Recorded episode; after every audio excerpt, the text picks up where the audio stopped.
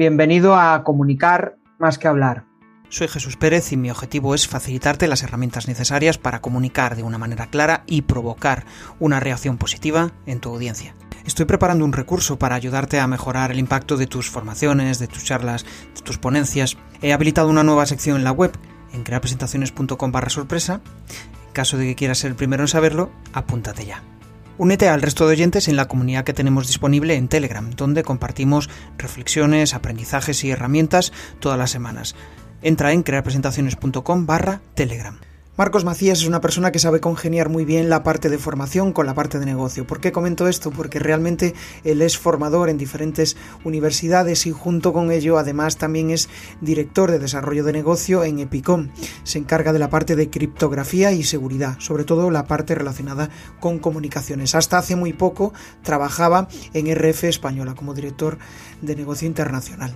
Y para mí lo más importante de, conocer a Marcos, aparte de estar ahí todas las semanas apoyando mi contenido y, respaldando, mi, respaldando con comentarios, eh, apoyándome, pues la verdad es que em, lo, que más me, inspiró es esa capacidad que tiene de poder eh, combinar lo que es su trabajo por cuenta ajena y también el de ser formador, ¿no? El de, ha impartido clases en, varios másters. Entonces, pues la verdad es que me, gustaría darle la bienvenida. ¿Qué tal, Marcos? ¿Cómo estás? Muy bien, muchas gracias. Encantado de poder estar aquí contigo. Hay una cuestión en tu apellido. Mi, madre, eh, su segundo apellido es, Macías. Y, cada vez que veo tu apellido me hace recordar a, mi, a mi madre. Es algo, algo curioso. A lo mejor somos parientes eh, lejanos, vete tú sabes. Puede ser. ¿De dónde es, de, dónde es originario? el apellido, mi padre era de Extremadura. Pues sí. El bisabuelo, mi bisabuelo era, creo que de Badajoz. Creo que de Badajoz. Y, eh, trabajaba en, las vías del tren y, conoció a mi bisabuela en Lugo, por ahí, en, aquí en Galicia. Sí, pero tu acento, tu acento no es extremeño. no, no, mi acento es gallego de pura cepa.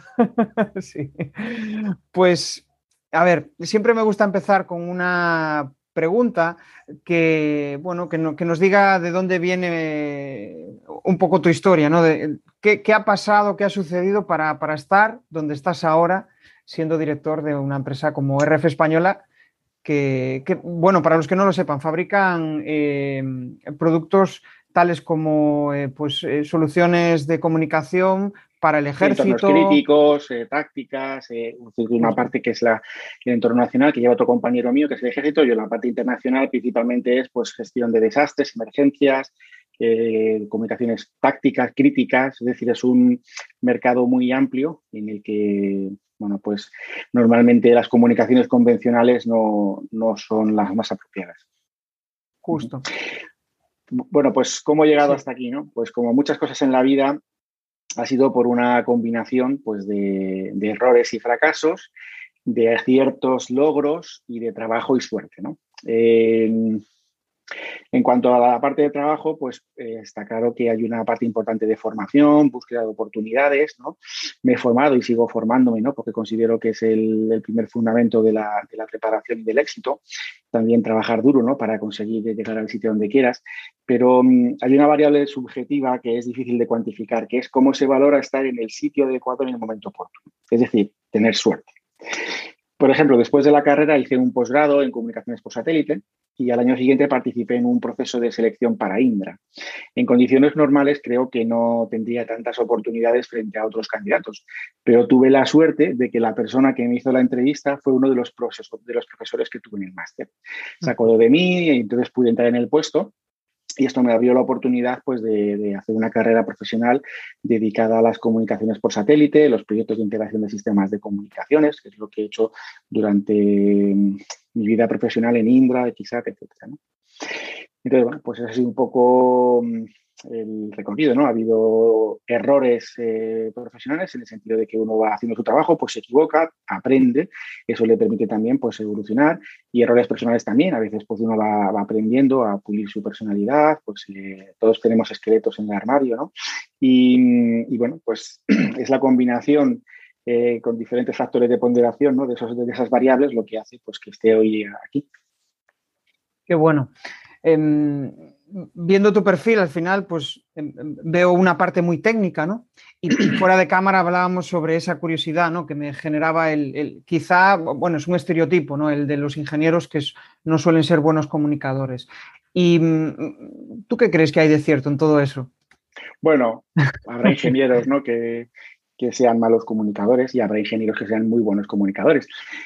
Eh, personas, eh, por ejemplo, técnicas, Richard Feynman era, era, una, era un físico de los más importantes del siglo XX y era, no voy a decir un cachondo, pero era, era totalmente extrovertido, muy, eh, interiorizaba muy bien con la gente. Y luego a lo mejor tienes a Godel, eh, Kurt Godel, que era una persona totalmente introvertida y un bicho raro, ¿no?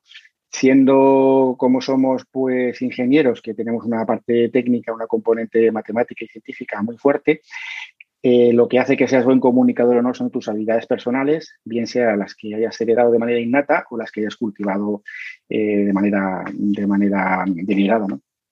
Qué bueno. Es que escuchándote, obviamente, pues se percibe que hay una buena, vamos, que, lo practicas y aparte, bueno, como docente al final es algo que, que, mm, viene de serie o, viene, para, em, o sea, en algún momento has tenido que pasar a la acción para, para eh, ser mejor comunicador y poder transmitir un, mensaje a, unos alumnos ¿no? que, te van a, que te van a escuchar. Em, entiendo que, bueno, pues como buen ingeniero eres una persona curiosa y habrá miles de cuestiones en las que te gusta formarte. ¿Cuáles son aquellas cuestiones que más te han llamado la atención?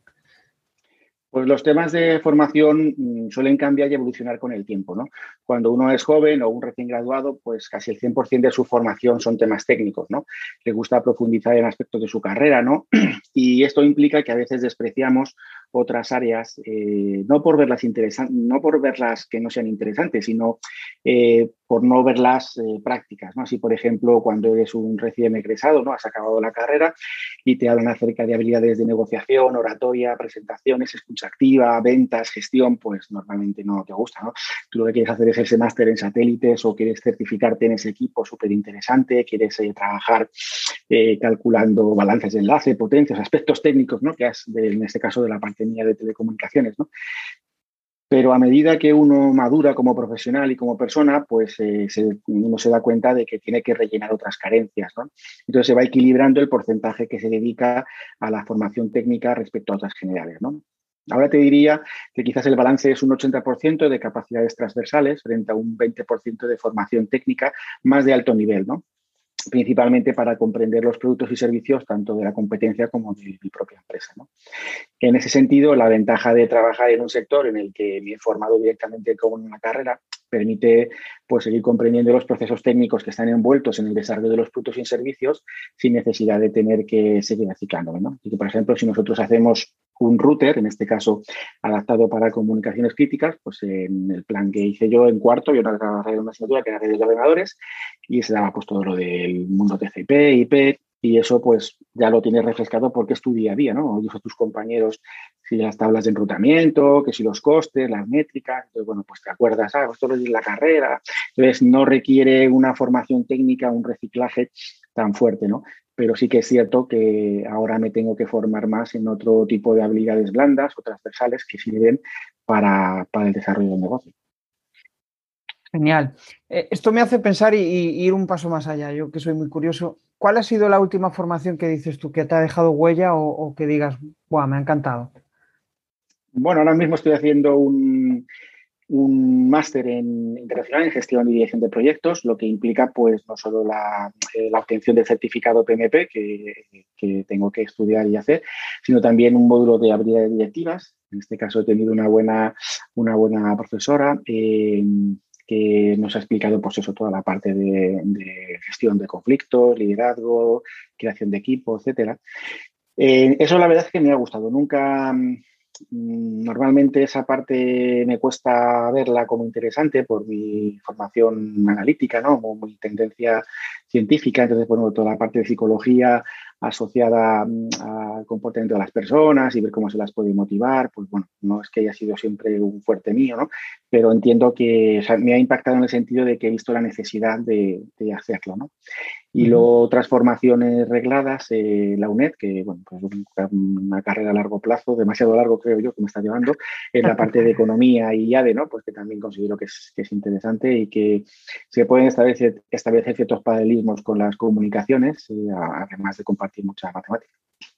Me parece fascinante esa capacidad de aprendizaje ¿no? y esa capacidad de, de estar formándote en diferentes áreas a la vez y compatibilizarlo con tu trabajo la verdad es que tiene mucho, mucho, mucho mérito. Me gustaría entrar ahora en un, apartado pues más de, eh, bueno, relacionado con la, formación, ¿no? Al final, pues he visto que has, impartido eh, clase en, diferentes másters, en la Complutense, por ejemplo, y, me pica la, curiosidad, ese primer aspecto que, suele eh, cautivar a los alumnos, ¿no? Es que, que suele ser, pues, o nuestra forma de ser o o nuestra forma de eh, captar su atención. Bueno, cada uno tiene al final unos rasgos que, le posibilitan comunicar, ser mejor comunicador o persuadir más a la audiencia. ¿Cómo consideras tú que, eres capaz de inspirar o, de captar la atención a esos alumnos? Bueno, es una, pregunta que puede tener muchas, muchas respuestas válidas. En mi caso personal, considero que hay que hacer partícipe a la persona, al receptor de la, formación, del proceso de, lo que se está contando y motivarle. ¿no? En este caso, eh, si se le hace partícipe a la persona, si se le motiva, pues es el propio cliente o alumno el que se inspira para darlo todo. ¿no? Quizás esta, esta parte hay que diferenciar bien lo que es un cliente, una formación de cliente, de una formación de alumno. ¿no? Un alumno eh, de una acción formativa, como puede ser de una clase de un máster o de en general una clase, viene normalmente de forma voluntaria, ¿no? porque necesita esa formación. En este caso hay que hacer que la formación sea amena, sea interesante, que vea que es útil para su posterior trabajo, que vea que es útil para, eh, para capacitarle para desempeñar su función profesional. Pero un cliente, quizás el enfoque es distinto. Hay que hacerle partícipe en el proceso del proyecto desde el principio. Quizás la persona que está recibiendo la formación ha participado contigo en la implantación del proyecto, de los productos, de los servicios. Entonces, eh, tiene que ver esta formación como, una continuación de, esa parte técnica. Hay que presentarle opciones, no problemas. Es decir, es evidente que durante el proyecto, el transcurso del proyecto, surgen muchos problemas, ¿no? Pero la manera en que se enfoquen y se presenten al, al cliente puede hacer que él se desmotive o que que sea una fuente de desafíos para resolver. ¿no? Entonces, este seguimiento que como proveedor pues, se haga de la oportunidad permite ver al, cliente mi grado de implicación, no solo en el proyecto, sino en la posterior formación que se hace del proyecto. Y esto normalmente es suficiente motivación para, para el cliente porque ha habido una relación personal, ¿no? Se ha establecido cierta relación personal, ¿no? Y encima, si ese cliente está motivado y entusiasmado, pues los problemas que surgen durante el proyecto, que luego a veces se plasman en la formación, eh, se convierten en desafíos y oportunidades, ¿no? Y entonces es este el propio cliente quien se contagia de la visión inspiradora, ¿no? Así que lo podría resumir que para inspirar lo que hago es hacerles partícipes de lo que les estoy contando. Qué bueno, sí, yo también extraigo otra, otra lección de tus palabras, corrígeme si me equivoco, pero es como que al final esa relación personal, ¿no? Ese trato cercano hace que pues eh, sea más fácil que, el aprendizaje sea, sea más sencillo, ¿no? No sé si, si es lo que. Sí, puede. Perfecto.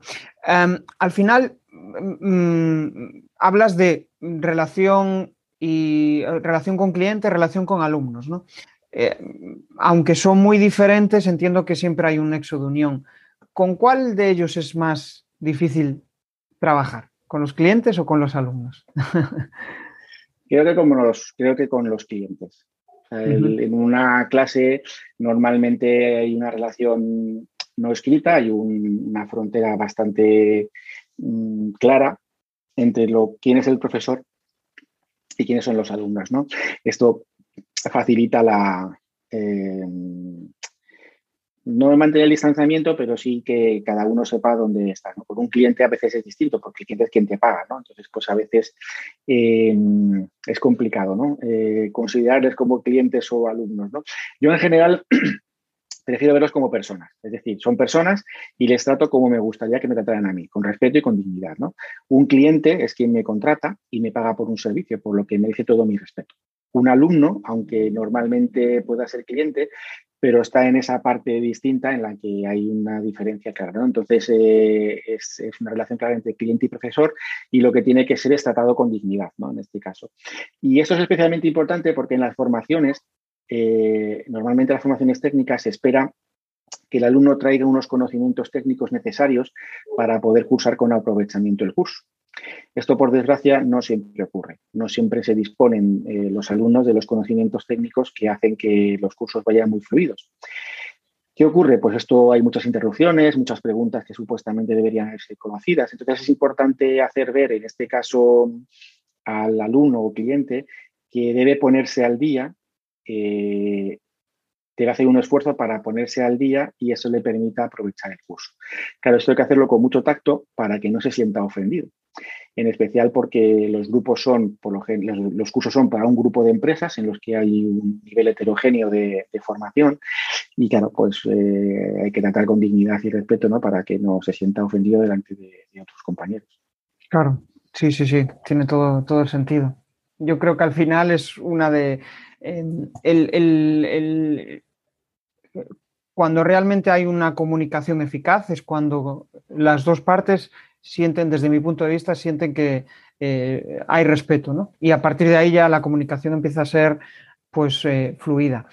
Em, me gustaría entrar ahora en un apartado, pues eso, ¿no? Estamos hablando ya de formación, estamos hablando de que, eh, bueno, pues ah, la forma de inspirar a tus alumnos es a base de, esa cercanía y de, de esa capacidad de, poder darles una solución. Entonces me gustaría entrar en el apartado de, bueno, pues al final cuando estamos dando una formación estamos haciendo una presentación, ¿no?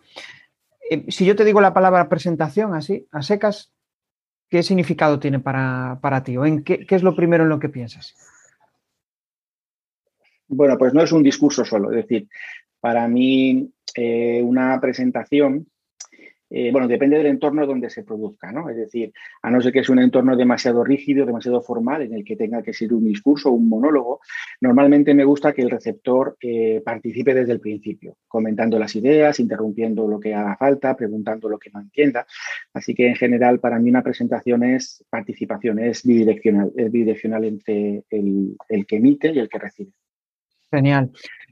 Vamos a irnos al apartado de la formación. ¿Tiene el mismo significado para ti una presentación en una formación que una presentación genérica?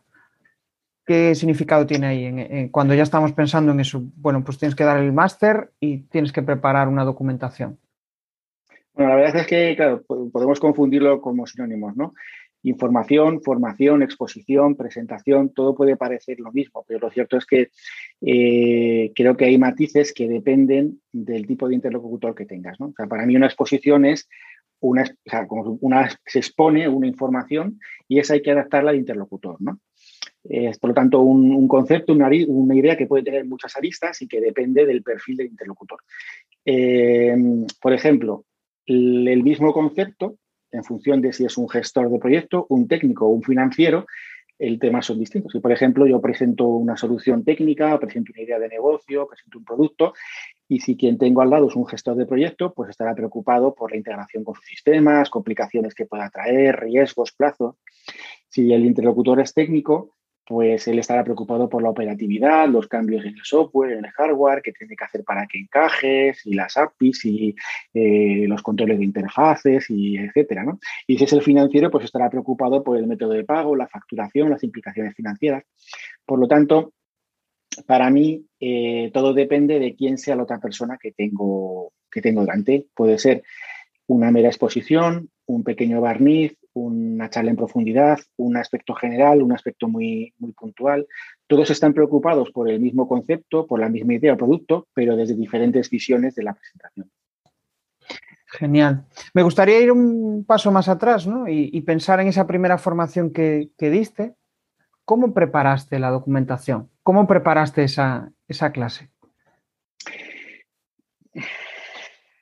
Bueno, eh, normalmente las, las formas en las que presento el contenido eh, siguen un razonamiento deductivo, ¿no? Es decir, se puede utilizar el razonamiento deductivo o el razonamiento inductivo. En este caso, el proceso de presentación del contenido va desde lo general a lo particular. Las respuestas a las preguntas se retroalimentan. De esta manera, yo siempre presento un escenario con problemas generales a los que se tiene que enfrentar mi interlocutor y los voy resolviendo. ¿no? Entonces, los argumentos de la conclusión se presentan por medio de pruebas o razonamientos que conoce la, persona. Así, de esa manera, me gusta ir desde una parte, eh, desde una, una visión general descendente. Empiezo un problema global ¿Qué te interesa a ti de este problema? Pues te interesa esta parte, ¿no? Bueno, pues vamos, vamos cerrando, cerrando los círculos y a partir de conocimientos que tiene ese receptor, em, vamos viendo cómo se resuelve. En este caso, la, clase de los másters, eh, eh, quien recibe la formación son recién titulados, por lo tanto tienen conocimientos técnicos y lo que se hace es un problema que ellos ya conocen o que un problema que se les puede presentar en el desarrollo de, la, temática del máster, pues vamos viendo cómo van aplicando los conocimientos que tienen en formas nuevas que, están aprendiendo para, ver nuevas formas de, resolverlo, productos que no conocían que encajan en, en la nueva visión, etc.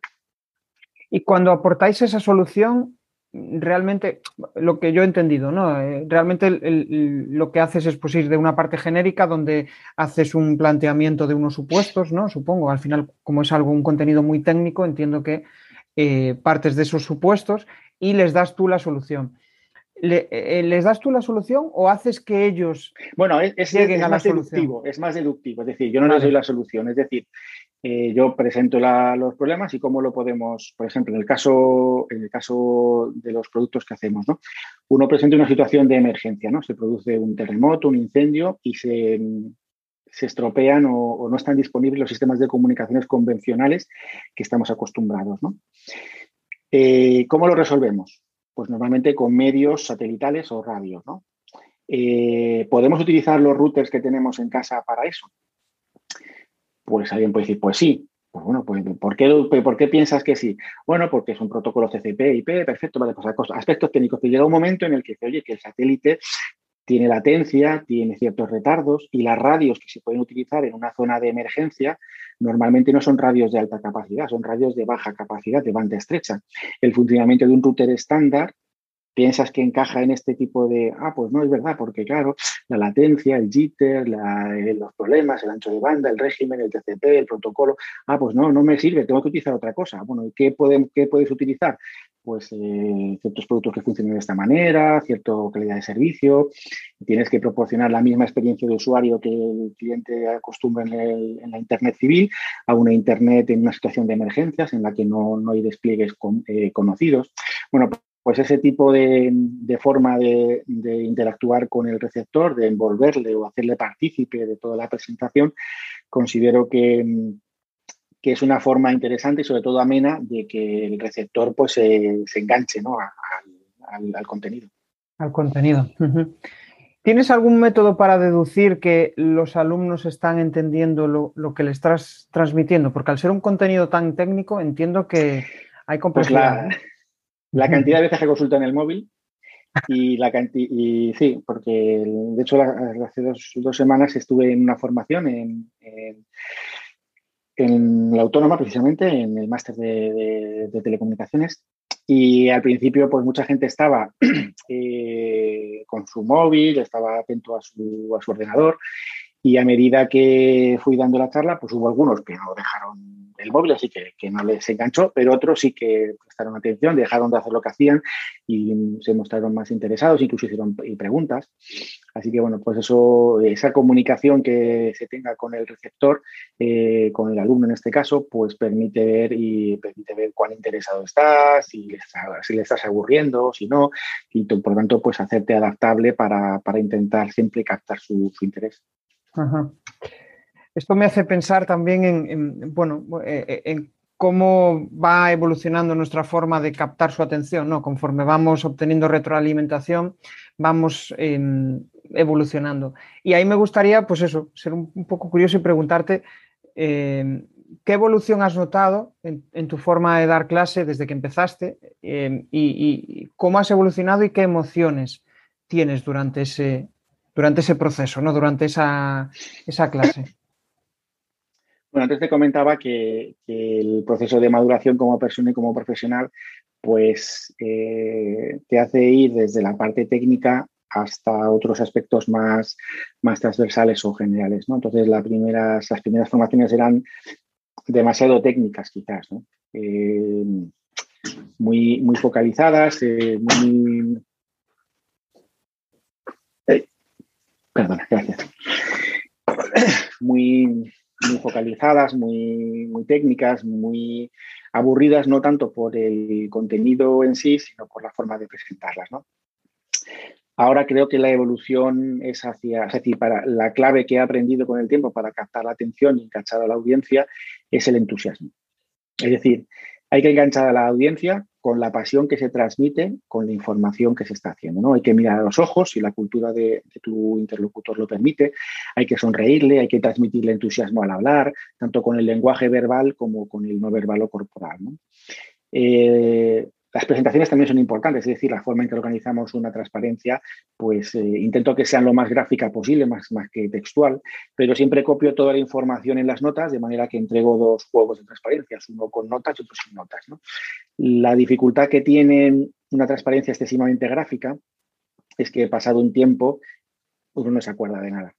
Eh, a no ser que sean gráficos eh, muy explícitos de lo que se está hablando, por lo general las transparencias generales eh, con poco texto tienen la, capacidad de que durante la presentación te ayudan, pero se pierde si la persona no ha tomado notas. Entonces, copiar las notas o los comentarios dentro de las notas de la transparencia permite que consultar una presentación tres meses después, ah, vale, pues es verdad, se quería decir esto, esto, esto. Y luego transparencias incrementales en cuanto a la forma, información presentada, ¿no? Diferente carga gráfica y animada que va creciendo, o bien desde lo general se va cortando hasta llegar al problema particular, o en algunas ocasiones una solución particular se va complementando con diferentes eh, complementos, con diferentes equipos, hasta llegar a una solución general.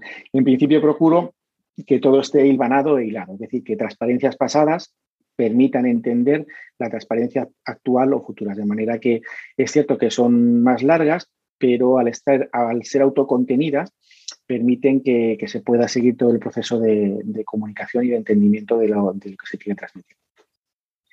Bueno, entonces entiendo que lo que haces es un uso de una transparencia, eh, de una slide eh, más visual, con menos texto para la propia presentación de la clase y otra autocontenida para después de la clase o, no o haces es la misma es la, misma. lo que ocurre es que eh, en la de las notas están todas las notas. Es decir lo que yo explico en la ah, transparencia está copiado en las notas de manera que yo te entrego dos juegos.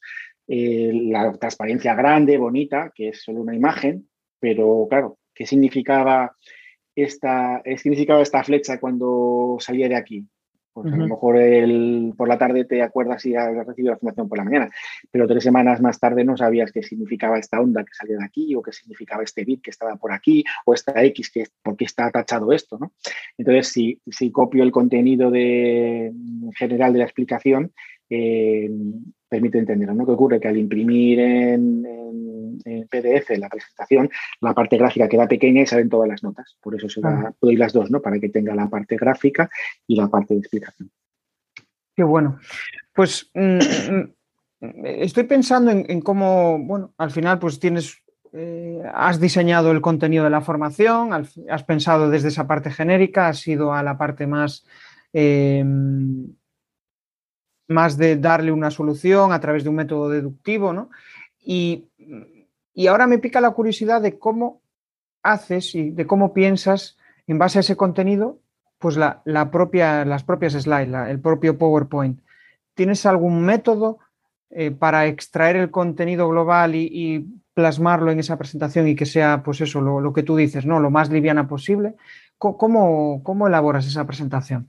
Bueno, pues a la hora de hacer la presentación me centro principalmente en el contenido.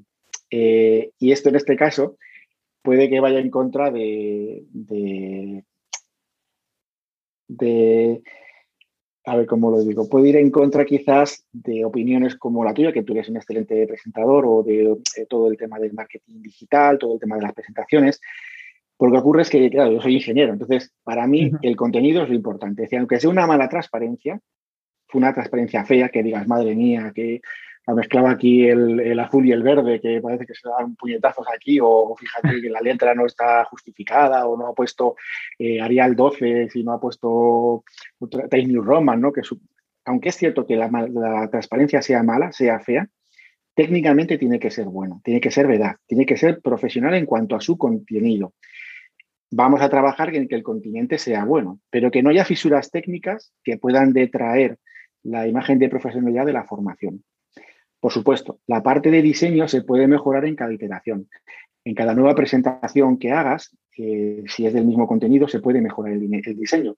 Pero para mí, eh, el diseño está supeditado al contenido. Yo siempre puedo mejorar el diseño con ayuda externa, como la que proporcionas tú, pero el contenido tiene que ser impecable desde el principio, porque estamos hablando de lo que yo sé. Otra cosa es de que tenga que mejorar en la forma en que lo presento, en que tenga que usar colores más cálidos, en que tenga que usar, eh, por ejemplo, a veces yo no sé si el fondo blanco para mí, que es sencillo y súper potente, alguien puede decir, no, me pongo una imagen de fondo, o pon unos GIFs eh, o cosas animadas, o pon en el pie de página esto.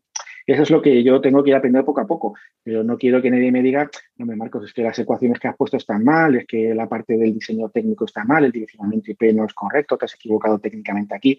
Por muy bonita que sea la imagen y la presentación, entonces yo a la hora de hacer una presentación me, centro primero en el contenido y por supuesto luego voy mejorando el diseño en la medida que aprendo o me asesoran o, cometo errores y me corrigen. Qué bueno, la verdad es que me gusta mucho escuchar opiniones como la tuya, ¿no? Que al, final parece que estamos siempre metidos en una burbuja y, parece que nos creemos automáticamente lo que nos decimos, porque habitualmente pues estamos trabajando en un modelo de trabajo y, sigues ese ritmo, ¿no? Pero escuchar otras opiniones y que no necesariamente tienen por qué ser divergentes, porque al final yo estoy de acuerdo contigo. es decir, yo busco un equilibrio siempre entre contenido y, y diseño, ¿no?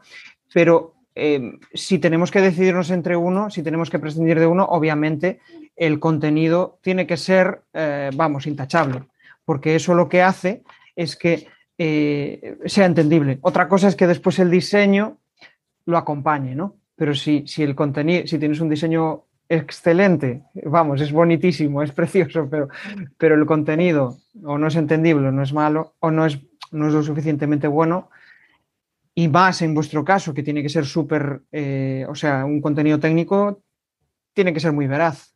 Lo que yo entiendo desde mi humilde opinión, ¿no? Eh, pero me gusta, me gusta ese tipo de, reflexiones. Quizá hay el, aspecto más complejo, ¿no? Es el, alinear lo, técnico con, la comunicación. ¿Qué quiero decir con esto? Que sea lo suficientemente simple como para que sea entendible. ¿No? Porque a veces partimos de lo técnico, porque no, esto hay que explicarlo así, porque es técnico y es así, pero a veces igual nos tenemos que salir de eso tan técnico para decirlo de una manera más simple, para un alumno que igual, pues no, obviamente no tiene el nivel que, nosotros tenemos. ¿Cómo, consigues llegar a eso? ¿O es un, trabajo que, que, que, requiere de un cierto feedback por, por parte del alumno? Puede ser puede ser que igual se necesita ese feedback. No sé, ¿cómo, cómo lo ves? Bueno, pues yo personalmente eh, intento pensar en quién es mi interlocutor, ¿no? qué antecedentes tiene, qué formación tiene, intento buscar sobre él, eh, intento tenerle en cuenta.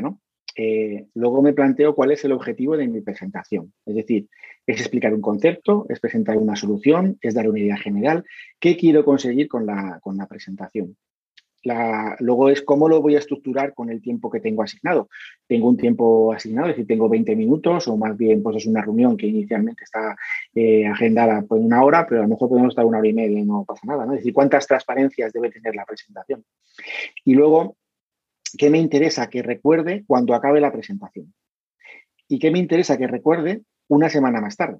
Es decir, ¿cómo debo hacer la presentación para que en su memoria a corto plazo y en su memoria a largo plazo eh, se grabe lo que, quiero, lo que quiero hacer. Entonces eso implica que habrá veces que yo tengo mi transparencia y mi guion y no sirve absolutamente para nada, porque hay ciertas personas en el entorno que han, se han presentado sin avisar o yo no lo he tenido en cuenta y entonces tengo que improvisar sobre la marcha eh, explicaciones diferentes a lo que hay en esa parte en la presentación, tengo que contar ciertas cosas distintas.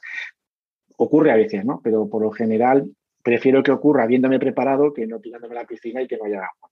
Entonces, en general, intento, intento adaptarme a, cómo va surgiendo la presentación, ¿no? que eh, pues eh, habiéndose un nuevo estado preparado, pero sobre todo adaptándome a lo que demanda la otra persona en ese momento. Si no lo entiende, porque estoy utilizando un ejemplo complicado, pues es un error mío, tengo que utilizar un ejemplo sencillo, entonces pues tengo que darle otra vuelta, volver a explicar, utilizar otras palabras, eh, pues adaptarse. Es potente, es muy potente eso de pensar en el público ¿no? y, eh, ponerte en su mente, es un proceso complejo, a mí me parece un proceso súper interesante, ¿no? El, poder llegar a, a decir, oye, voy a pensar lo que él necesita oye, si lo puedo saber, pues mejor que mejor, ¿no? Pero si no lo llego a saber, pues voy a pensar lo que él puede necesitar y voy a ponerme en su, en su situación. Es un trabajo eh, complejo e interesante. Me gustaría dar un, pequeño salto, eh, porque, bueno, fuera de micro, eh, tú me compartías varios métodos, ¿no? Y, me quedé con, la idea de, ah, pues este método es muy interesante. Y, me gustaría que me, los, que me compartieras pues, alguno que, que te resulte que te ha resultado eficaz, algún método que a la hora de, gestionar tu, comunicación. Me hablabas de varios métodos, no sé si quieres hablarme de, alguno. Eh, a ver, que recuerdo de lo que hemos dicho antes. Em, Espera que te lo recuerdo. Lo tengo, lo tengo por aquí, que hablábamos. Me decías em, em, justo eh, la teoría del iceberg, la pirámide. Ah, sí, sí, sí. Me parecía muy interesante todo esto. Em, eh, uno, por el general, cuando, cuando mm, da, una formación, a veces puede cometer el error de querer transmitir todo lo que sabe. Entonces, la teoría del iceberg es que eh, un iceberg se ve, si no recuerdo mal, un noveno del contenido del iceberg. Es decir, eh, la densidad del agua con respecto al hielo, pues eh, hace que solo se vea una pequeña parte de, todo lo que hay debajo del agua. Entonces, uno ve una pequeña parte, pero debajo hay una gran cantidad de, de Cuando uno forma o uno transmite la información, para poder transmitir correctamente esa pequeña parte, tiene que haber un gran pozo de conocimiento, lo que implica pues mucha lectura, mucho estudio y lo que a veces viene de manera natural con el tiempo. ¿no? Así que uno no puede cometer error de transmitir todo lo que sabe. Uno es, ¿cuál es el objetivo de la presentación, Marcos? Explicarle los fundamentos del enrutamiento dinámico y el balance de carga. Pues entonces a lo mejor hay que centrarse en esa parte técnica y quitar otras que no le, le, interesan. Es que este señor no es tan técnico, este señor simplemente quiere saber cómo encaja eh, el producto, la solución o necesita saber programarlo, entonces no le interesan otros aspectos. Entonces, centrándote en lo que demanda o necesita la otra persona, evitarás el error de transmitirle todo lo que sabes. Esa sería una primera. Y luego, en el máster que estoy haciendo, la profesora eh, María Elisa pues, nos transmitió una cosa que yo no conocía, que es la pirámide de barbatamiento. Que mm, el proceso del aprendizaje y el proceso en el que el cerebro pues, funciona está estructurado de manera que grupos de tres nos ayudan a entender mejor las cosas. Entonces, si por ejemplo se presentan seis, estrellas, lo normal es que veamos dos grupos de tres estrellas. Si la, forma o la disposición de, las estrellas lo, permite discernir. Entonces, eso hace que desde el tema principal uno vaya desgranando en un árbol en ideas de tres, grupos de tres. Eh, el objetivo lo, lo desagregas en tres subobjetivos o tres ideas principales y cada una de esas ideas principales las vas apilando de tres en tres, de manera que se te crea una pirámide que permite pues trabajar la memoria a corto plazo y la memoria a largo plazo. Esas son técnicas que yo he aprendido eh, hay que leer mucho, hay que, la verdad es que son de lo que te decía antes, que uno desdeña al principio, ¿no? cuando es más joven, pero que a medida que pasa el tiempo, pues se aprende que esa forma de, organizar la información, esa forma de, esquematizarla, pues le pueden permitir a uno transmitirlo de mejor manera. Qué bueno. Pues mm, es, curioso, ¿no? Em, ver de una forma teórica todo, todo este tipo de, cuestiones, porque a veces pues no sabemos por qué, de repente vemos un listado de tres cosas y, nos resulta fácil interpretarlo, ¿no? Y de repente vemos mucho, nos, nos, perdemos. Bueno, poco a poco vamos avanzando, ya conocemos pues esa parte más eh, personal de, Marcos, conocemos cómo hace sus formaciones, a qué le da importancia y me gustaría ahora entrar en, más un apartado de contenido y de herramientas, ¿no? pensando desde el punto de vista de, las, de las, redes sociales y de aquellas herramientas que te aportan valor en tu día a día. Em, para ti, vamos a pensar en LinkedIn, que al final pues em, quizás es la red más profesional y, la que eh, a día de hoy no, nos puede aportar más a, nivel de networking. ¿Qué tiene que tener un contenido para ser atractivo para, ti en, LinkedIn? Pues me pones en un compromiso, Jesús, porque yo, yo no soy tan, es decir, yo no, no soy tan bueno eh, en redes sociales, ¿no? Es decir, yo lo que no tengo son suficientes conocimientos como para poder responderte con, la, con profesionalidad sobre este tema, porque seguro que, tú sabes más. Eh, eh, Pero piensa, Marcos, piensa desde el punto de vista tuyo, de, lo que te gusta como usuario, no como que a mí es lo que me interesa, la parte de a ti dices, Buah, este contenido me gusta y no sé por qué, o sí sé por qué, pero me atrae esto, no desde el punto de vista de que tú vas a hacer eh, contenido. Pues eh, quizás eh, un contenido mm, sencillo, directo, sin mucha carga, es decir, que no sea muy, muy rococó, es decir, que sea suficientemente visual como para ser atrayente, pero que no esté excesivamente cargado. Enlaces para poder ver justificación, es decir, que no me, si ponen una, sentencia, una aseveración, que no me pongan mucha, mucho texto que lo justifique, sino a lo mejor pues luego se puede poner entre corchetes una referencia bibliográfica o un enlace que te permita ampliar sobre esa información, que justifique lo que has dicho. En, general, pues eh, lo que más me impacta a mí es brevedad, sencillez y, y principal eso, y, eh, sencillez y que, que sea eh, efectivo, ¿no? breve.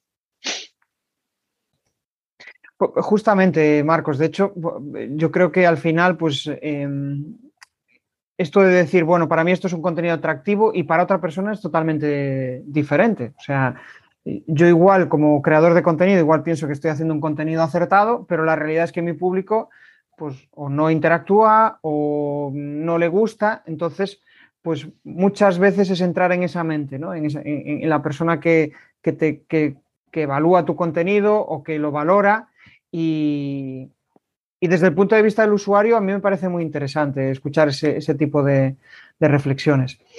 Em, hablaba de herramientas, ¿no? Y la verdad es que me gustaría saber qué herramientas usas tú, cuáles son yo, te diría que las cinco principales, ¿no? Las que usas en tu día a día y que son clave. Y, te voy a poner pues un ejemplo, pues a nivel de presentaciones, a nivel de pues, eh, productividad, por ejemplo, eh, a nivel de eh, cuando generas algún tipo de contenido. ¿Cuáles son aquellas herramientas clave para, para ti en tu, en tu día a día? Las herramientas digitales que normalmente uso, que me facilitan la vida, eh, son en primer lugar la nube. Es decir, eh, poder compartir y sincronizar el trabajo del equipo con otras personas es, básico. ¿no? Eh, es cierto que el correo electrónico, desde hace muchos años, ¿no? pero el correo electrónico para mí sigue siendo también una, herramienta, una herramienta básica. LinkedIn es, es, fundamental para conocer contactos, para profesionalmente estar en, en contacto con otras personas, en grupos de trabajo que te aporten. Mind Manager es una herramienta de mapas mentales que utilizo para organizar mi trabajo es un organizador de, ideas que, utilizo. Y bueno, luego pues también tableta o el remarcable 2, está, que utilizas para escribir y que se sincroniza con, eh, como si fuera una, sensación de escritura en papel. pues eh, son lo que utilizo normalmente. El tipo de negocio en el que estoy es bastante tradicional, entonces eh, no es tan subjetivo, no es tan objetivo, perdón, no es tan susceptible de utilizar emails masivos, newsletters, redes sociales y otro tipo de herramientas digitales de difusión masiva. Podría hacerlo, ¿no? Y de hecho es una tarea pendiente que tengo que, mejorar, el, intentar pues mejorar la presencia eh, digital de, mi empresa en ese aspecto. Pero bueno, pues el día a día nos come, ¿no? y, no siempre se puede, se puede dedicar todo el tiempo a, lo que se quiere. ¿no? Entonces, con las herramientas tradicionales y, el uso de, las, de los medios digitales para trabajar y estar en contacto, vamos funcionando, pero no se obvice para que mejoremos en, aspectos de, digitales, ¿no? como, como pudiera ser mejoras y en la presencia en red y utilizar otros medios distintos y más innovadores de los que tradicionalmente se han usado. Interesante ese aspecto. También eh, yo creo que muchas veces em, hay, hay, que reflexionar sobre lo que tú dices, ¿no? Y, realmente si, tú, a veces estamos obsesionados, vale, tenemos que estar en digital. Sí, obviamente es un nicho muy interesante, pero ¿tu cliente está en digital? Porque esa es una de las cuestiones importantes, ¿no? Si tu cliente no está en redes, pues obviamente pues puede que no sea importante para, para el negocio ese, tipo de, de aspectos. Y, por el perfil de vuestra empresa, eh, eh, vuestro cliente entiendo que son pues eh, organismos públicos, ¿no? Sí, principalmente, claro. sí. Claro, con lo cual ahí pues... Policías, policías, la ONU, cuerpos y fuerzas de seguridad del Estado. Entonces, bueno, pues mm, no siempre, no siempre los medios digitales son los más adecuados. Claro, es curioso, sí. Bueno, al también final... sí que uso mucho integrador, es decir, yo ah. utilizo otras empresas más grandes, ingenierías y consultorías que pueden utilizar mis, mis productos. Eh, por ejemplo, por utilizar empresas españolas, pues una Indra, ¿no? Eh, ah. un Everis, eh, eh, diversas eh, consultorías eh, que hagan proyectos en el extranjero y dentro de los despliegues que hagan de comunicaciones, ¿no? pues control de vigilancia de fronteras, movimientos migratorios, control de población en el sentido de, pues ha ocurrido un desastre, hay que hacer un hospital de campaña para atender, pues habrá que dotar de comunicaciones a, a ese hospital de campaña, ¿no? Habrá que dar raciones, asistencia médica, sanitaria, pero también habrá que que comunicarse, habrá que mantener la seguridad, habrá que proporcionar voz, eh, datos. Entonces, eso es un poco los clientes eh, nuestros. Interesante.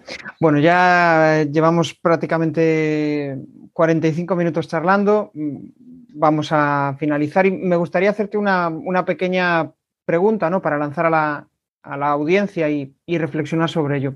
Quiero que pienses pues, en una persona que, que es formador y que, bueno, pues que quiere eh, empezar a soltarse, empezar a dar formaciones tanto online como presenciales, pero le está costando, ¿no? Le está costando soltarse. Da formaciones, pero no está contento con lo que, con lo que hace, o bien con su presentación, o bien con el contenido.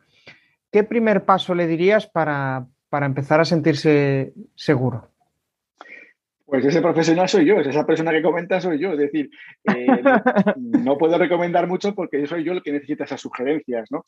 Eh, en el sentido de, en el sentido de que, de que yo también sigo un proceso continuo, ¿no? Pero bueno, eh, fuera de broma, creo que mi recomendación es que, aprenda, que se forme o que pida ayuda a un profesional. Es decir, podemos ser muy buenos profesionales en nuestro sector, pero si no sabemos transmitirlos, no conectamos con nuestro cliente, que casi siempre es nuestra audiencia. Y por lo tanto, si no conectamos, no tendremos éxito. Así que, primero hay que ser un buen profesional en nuestro campo. Es decir, toca aprender eh, ser uno bueno en lo que sea, pues ya sea neurocirujano, biólogo marino o físico cuántico. La cuestión es, uno es profesional y ahora después toca aprender a saber transmitir ese saber a los demás, toca transmitir ese conocimiento a nuestra audiencia. ¿no? La forma más rápida es contar con otro profesional que te ayude en este proceso. Eh, que nos ayude a ponernos en el camino correcto, que nos evite muchas horas de trabajo, que nos dé las directrices para conectar con nuestros clientes. ¿no? Entonces, eh, yo normalmente he sido autodidacta, pero a medida que uno va creciendo, pues tiene más responsabilidades y no tiene tanto tiempo para ser autodidacta. ¿no? Entonces, eh, mi recomendación es que intente enfrentarse al problema inicialmente solo, que vea que la magnitud de poder comunicar efectivamente no es un problema para es un, hay que hacer un esfuerzo ímprobo de muchas horas para pensar cómo conecto, leer mucho, eh, equivocarse mucho, hacer una transparencia y volverla a rehacer, es decir, que echarle muchas horas. Pues hombre, siempre es mejor que te las puedas evitar, pero a veces para poder verlo tienes que haberlo, tienes que haber, haberte dado de bruces con el problema, tienes que haber tropezado para darte cuenta de que te hace falta ayuda profesional. Entonces, en este caso, eh, para empezar a compartir ese contenido con la audiencia es entusiasmo, ánimo, eh, a por el toro, eh, ser un buen profesional y pedir ayuda cuando sea necesario para que te complementen o te rellenen los huecos que tú de manera natural no, no, tengas. Qué buena reflexión. A mí lo, que dices de pedir ayuda me, costó su tiempo asimilarlo era como, no, no, yo soy emprendedor y yo me lo guiso, yo me lo como, ¿no? Yo hago todo y, cuando cambias el chip y de repente ves que eh, con una pequeña inversión o con una gran inversión das un salto, es, impresionante. Y, bueno, pues di en el clavo, ¿no? En, a la hora de definir el, público objetivo, porque así tú también, desde esa perspectiva de, de, aprendizaje, pues puedes dar una muy buena, una muy buena reflexión. Pues nada más, eh, lo único que te invito es si quieres lanzar algún mensaje a la audiencia o compartir algún aspecto y dar tus coordenadas, o sea, dónde pueden, si quieren localizarte, si quieren contactar contigo, Marcos. Pues mm, el mensaje, no sé, porque tampoco sabría decirte, es decir, sé un buen profesional en tu sector, técnicamente sé irreprochable, pero una vez que has conseguido eso, pues eh, a nivel técnico profesional, no dejes de crecer profesionalmente. Es decir, reparte tu tiempo en incorporar otras habilidades blandas, otras habilidades transversales que te ayuden a impulsar tu profesionalidad. Y no solo hay que ser bueno, sino también parecerlo, ¿no? Entonces, en ese aspecto, pues, eh, crecer continuamente y rodearte de personas que te ayuden a ello, ¿no? Mis coordenadas, bueno, pues eh, podéis encontrarme en LinkedIn, Marcos Macías Herrero, y ahí ya pues, tenéis todos mis datos de contacto y, y, bueno, pues un placer en, en, haber colaborado contigo. Muchísimas gracias por haber participado en este video café. Genial, Marcos. Pues el placer ha sido mío, que al final he aprendido un montón de cosas y, sobre todo he visto una visión diferente de, eso, de partir de una parte muy técnica a, llegar a comunicar a través de, un mensaje sencillo a los, a los alumnos, que me parece una labor eh, pues, eh, interesante pero compleja. Y nada más, seguro que coincidiremos en otro videocafé. Yo encantado de, estar contigo. Eh, si puede ser presencial, pues genial. Aunque la distancia nos separa bastante, pero si, vienes a Galicia, desde luego estás, estás invitado a, un, café. Será un placer.